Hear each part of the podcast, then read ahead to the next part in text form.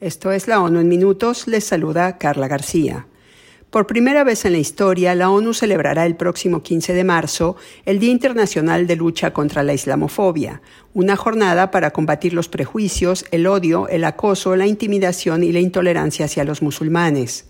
Con ese motivo, la Asamblea General, que declaró la efeméride en una resolución de marzo de 2022, lleva a cabo este jueves un evento de alto nivel en el que participan, entre otros líderes, el secretario general de la ONU, Antonio Guterres, y su homólogo de la Organización para la Cooperación Islámica, Hussein Brahim Taha. En su turno al micrófono, Antonio Guterres advirtió que el odio hacia los musulmanes toma muchas formas, citando la discriminación institucional, la exclusión socioeconómica, las políticas de inmigración discriminatorias y la vigilancia y elaboración de perfiles injustificados. Alertó además sobre la retórica y las políticas antimusulmanas de algunos líderes políticos, al igual que de los estereotipos y ataques personales que sufren los musulmanes por el solo hecho de profesar el Islam. Guterres lamentó que la islamofobia sea solo una de las corrientes de odio que proliferan en el mundo de hoy y que incluyen, entre otras, el etnonacionalismo y el supremacismo blanco. En este contexto, recordó que la diversidad enriquece a las sociedades y llamó a oponerse a estas tendencias respetando los derechos humanos y protegiendo las identidades culturales y religiosas de las distintas comunidades.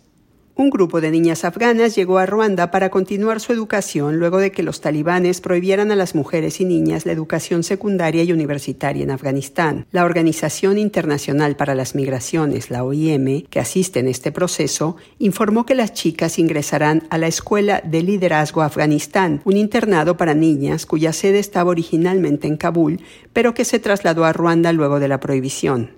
La escuela es la primera en su tipo y tiene el objetivo de ofrecer un espacio seguro para que las jóvenes afganas reciban educación secundaria con la visión de crear una generación de mujeres líderes.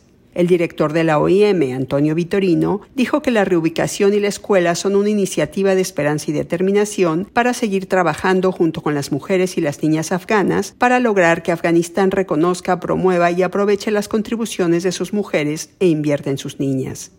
La extensión del hielo marino en la Antártida alcanzó un mínimo histórico en febrero por segundo año consecutivo, mientras que la extensión del hielo marino del Ártico fue la segunda más baja registrada, señaló la Organización Meteorológica Mundial, la OMM.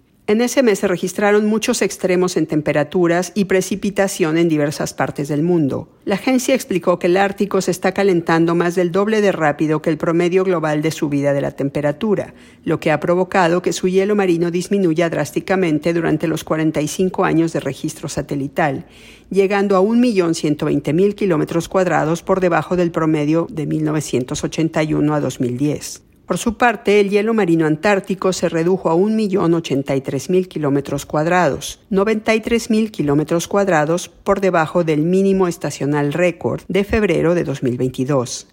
La OMM indicó que si esta pérdida de hielo fuera una tendencia de largo plazo resultante del cambio climático, podría tener repercusiones importantes en el aumento del nivel del mar, con todo lo que ello significa.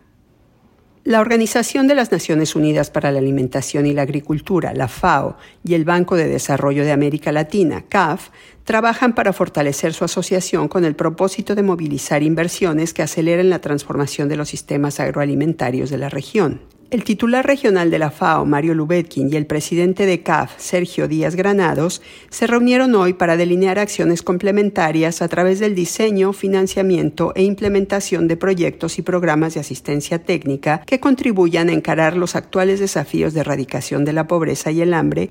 El encuentro se enmarca en la labor de combate al hambre y la malnutrición, además de responder a los retos del cambio climático. Hasta aquí la ONU en minutos. Se despide Carla García.